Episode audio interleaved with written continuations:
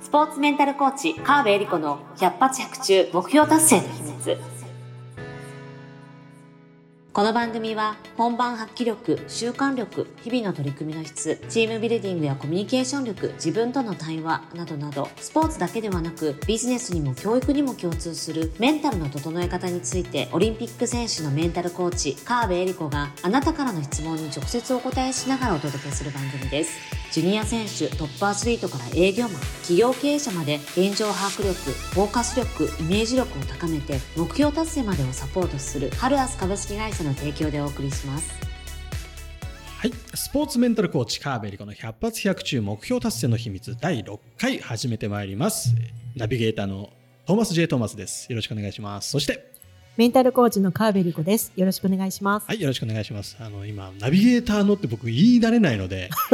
ついついこう職業まあフォトグラファーなんですけども、フォトグラファーのとか言いそうになっちゃうんですよね。これなんかいい方法ないですかね？紙に書いて貼っておく。正解です。正解です。その通りですね。はい、紙に書いて貼っておこうと思います。えー、まあこのまあもう早いもの第6回目。すごい。ね。続いてますね。回が見えてきました、ね。見えてきた。えー、気が早い。気が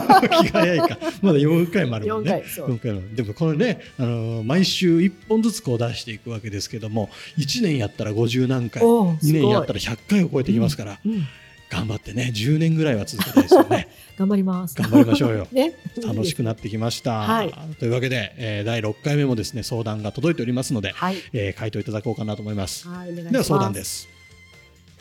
部下がもう一歩のところで諦めているように見えますと。今時きつく怒ることもできませんし、うん、えー、本人は頑張っているというふうに言うんですって、うんうんうん、で私からはそのようには見えないとでこの部下どうしたらいいでしょうか？という相談です。はい。どうしましょうね。どうしたらいいですか？ねこの方どうしたらいいんですかね？おっていうのはまああの目の前にいたらねぜひ聞きたいところなんですけど、ねうん、そうどうしたいですか？まあこの上司の方の話を聞きたいとこなんですよね。うん、なんかこう回答あのアドバイスをお願いしますってことだと思うんですけども、うんうん、まずはあのコーチングで言うと、うん、うんコーチの場合というのはクライアントさんのことは100%可能性を信じる存在として関わるんですよね。であの今うまくいってないとしてもそれはたまたまうまくいってない現象が起きてるだけであって、うん、本当はあの、まあ、目標達成できる人だし、うん、えー、チャレンジできる人だし、うん、可能性無限大な人です、と思って関わるんですよね。なるほど。でそうすると失敗しても別に批判されないし、あのじゃあここからどうしていくっていうような話をもう一回できるので、うん、チャレンジが続くので結果として失敗が失敗じゃなくなるというか、あのどんどんどんどん頑張れる状況を作っていくっていうのがコーチングなんですよね。なるほどねなんですけどもしこの上司の方はどういう関わりをしてるかっていうのは、うん、うん言葉としては例えば「頑張れよ」って言ってるかもしれないんですけど、うん、内心「お前諦めちゃってんだよな」みたいに思っていい思いながらでも言葉としては頑張れよと。そうは言えないからなるほど。なんでやんないんだって言えないので頑張ってって言っててもなんでやんないんだって本当は思ってんだろうなって部下は思って頑張る、うん、言われてるとしたらやっぱりほんなかなか頑張れないかもしくはちょっと萎縮しちゃうか？あなるほど、ね、っていうことがやっぱり起きるのでまずはあの 自分自身が部下のことを本気で信じてますかっていう。信じて見てみたら何が起きますかっていう。でもねそれを言うとそれは難しいっていう難しいと思っちゃいましたよ僕も聞いてて。そうでしょトーマスの顔がだんだんそういう顔になってるのが分かりましたなんかこう信じれるほどお前やってんのかって気持ちになっちゃうじゃないですか。そう。そうなんですよ。でここでねだからこれはもうあくまでも大前提として、ね、でそれは上司の方はこれまでがん多分こういうふうに思う方っていうのは、うん、頑張ってきてるし結果を出してる方がこういうふうに思うんですよね。ね。俺はやってきたのに、うんうんうん、なんでお前やんないんだと、うん、俺はだって大変な思いをしてここまでやってきてる。そうですよ。今だって頑張ってる方がどれほど頑張ってるか。そうそうそうそうそう。何もやってないじゃんっていう気持ちになるじゃないですか。そう。なんです。でそれって結局よく言うのがまあで視座が違うっていう言い方をね。何ですか？視座。見えてる視点がそもそもうん、上司の方は経験もいっぱいしてるし、成功も失敗もいろいろしてきてるので、見えてる範囲がすごく広いんですよね。なるほど。まあ、例えて言うなら、えっ、ー、と、入社したばっかりの子たちが地上1階にいますと。地上1階、はい。2年目、3年目といるごとに、2階、3階とちょっと上がっていくと、うん、窓から見える景色って広がっていくじゃないですか。うん、地上から見える景色と、2階、3階から見える景色が違う。違う。勤続20年の方は20階大体20階。なるほど、となると、もっと広いところが見えたり、うん、なんならビルぐるっと回って後ろ側の、なんですかね、目の前だけじゃなくて、うん、反対側の景色も見れるかもしれないですね。そうそう下手したら富士山見えるかもしれない、ね、そうそうそうそう富士山も見えるし、東京タワーも見えるし。確かに。ね、スカイツリーも見えちゃうかもしれない。どこにいるんだって感じですけど。大体渋谷のあの辺かなっていう気もしましたけどね。はい。そう。っていうぐらい見えてる範囲が違うし、うん、そこの登り方も知ってる人がから見たら頑張ってるように見えないけど実は本人なりに頑張ってるっていうのは本当かもしれない。ただやり方が知らないだけ。なるほど。とか、うん、自分の状態が分かってないっていうことがやっぱりあると思うんですよね。うん、でまあでも俺が若い時はさみたいなこう言いたくなるのもあると思うので、そこはやっぱりねあのきつく言われて頑張ってた世代っていうか私もそうなんですけど、はいはい、とにかくやれっていうのが、うん、もうやらないと済まされない世界にいたので、やるしかなかったんですけど今いろいろ考える、うん、自分で考えて自分で動いてもらう、まあね、自立型のあの何ですか、社員が増えていくのがやっぱり望ましいので、やっぱり考えてもらうっていうような関わり方を必要になってくるんですよね。じゃあその時にどうしたらいいかっていうのは本人も分かってないしこっちも今その部下に何が起きてるのか分からないので、うん、ここ聞いてみる一体どういうプロセスでやってるのかを聞いてみる。ああその仕事のプロセスをどんなふうにやってるかを。うんうん、で具体的なプロセスもそうなんですけど、うん、一体自分はどこに行きたいと思ってるのかっていうゴールをまず聞いてる。ね、そしたら会社の持ってる数字、まあ、例えば営業マンだったら、うん、営業の数字っていうこともあると思うんですけど、うんうんうん、そこの例えば月間で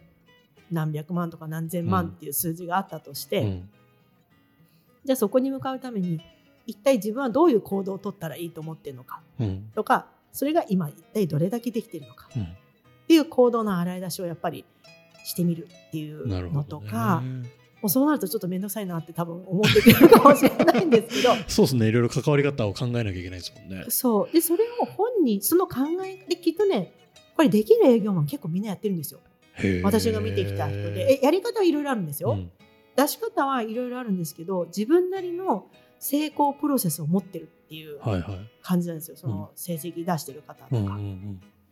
それが見えずにただやみくもに頑張れよって言ってもどうやっていいか分かんないのででどうやるかは本人に考えさせるでいいんですけど、うん、ゴールがここだとしたら一体今何をしなきゃいけない時なのかっていうのを、うんうんうん、そのプロセスを、うん、考えるために、うん、なんで中間目標とか行動目標とか自分がどんな気持ちで関わったらいいかっていうのを描いていくっていうのが必要なんですよね。そもそもそれ、あの会社の売上目標とか全然考えてないようなやつだったらどうすればいいですか？会社の売上売上目標についてどう思ってんだって言ったら、うん、売上目標の数字も言えませんみたいなそんなやつもいるじゃないですか。そうですね、うん、それは本人に確認していくしかないですよね。しっかりと。そうしっかりと。それはやっぱりそれは伝え方なんですよね。はあ、逆に言うと、まあ、そこがもし落とし込まれてないとしたら、うん、伝え方が悪いっていう上司側の問題。自分の責任ですか。そう。でこれも例えば、いや、俺言ってますと。うん、自分は朝会で言ってます。今月のも会社としての目標はいくらで、うんうんうん、部署の目標はいくらで、うん、だから一人一人こういう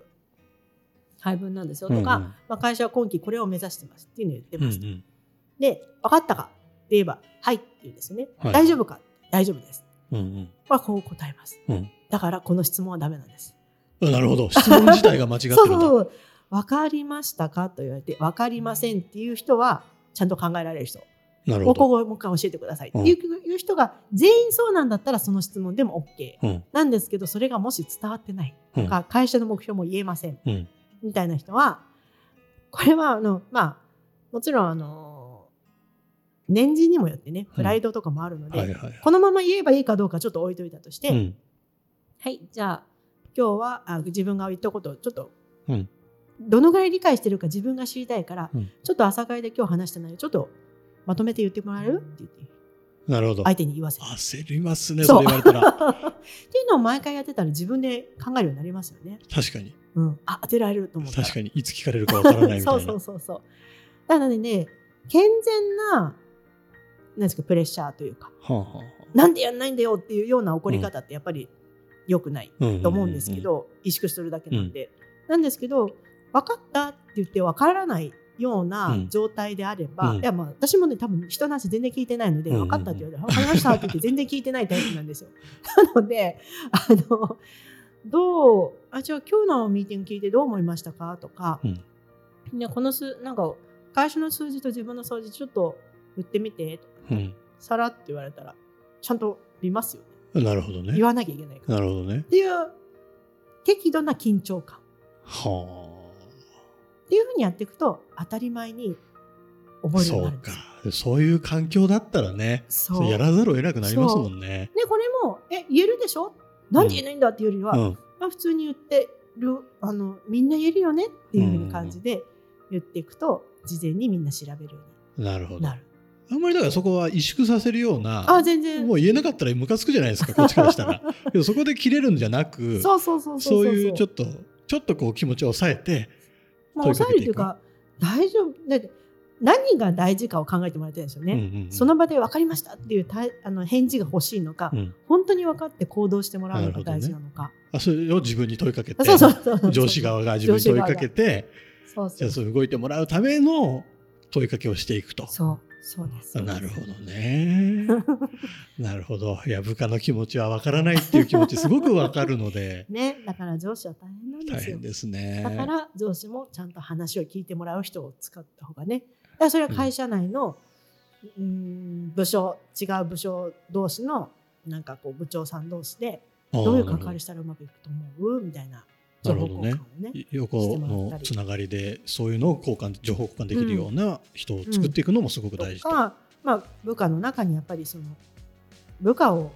束ねるようなキーマンの人っていいですか、別に管理職とかじゃないんだけど、うん、みんながこう信頼できているような人とかをうまく巻き込んで、なるほど。自分の味方にしていくとかですね。なるほどね、いや面白いですね。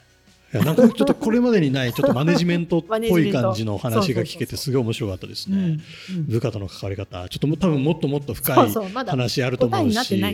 いろんな悩み持ってる方すごいいっぱいいらっしゃると思うので、はい、ぜひ何かこう疑問がに思ったことあったらこの番組に問い合わせてほしいですね。はい、ぜひリアルな悩みだとリアルな答えが確かに確かに。一般的な質問だと一般的にしか答えられない より具体的な相談を送ってきてもらえたら嬉しいですね。嬉しいですね。素晴らしい。ありがとうございました。はいでは100発100中目標達成の秘密第6回でした。ありがとうございました。今週も最後までお聞きいただきありがとうございました。あなたの日々の活動に少しでもお役になれたのが幸いです。来週の配信も楽しみにしていてくださいね。この番組は提供ハルアス株式会社プロデュース TMSK.jp ナレーション土井真由美がお送りいたしました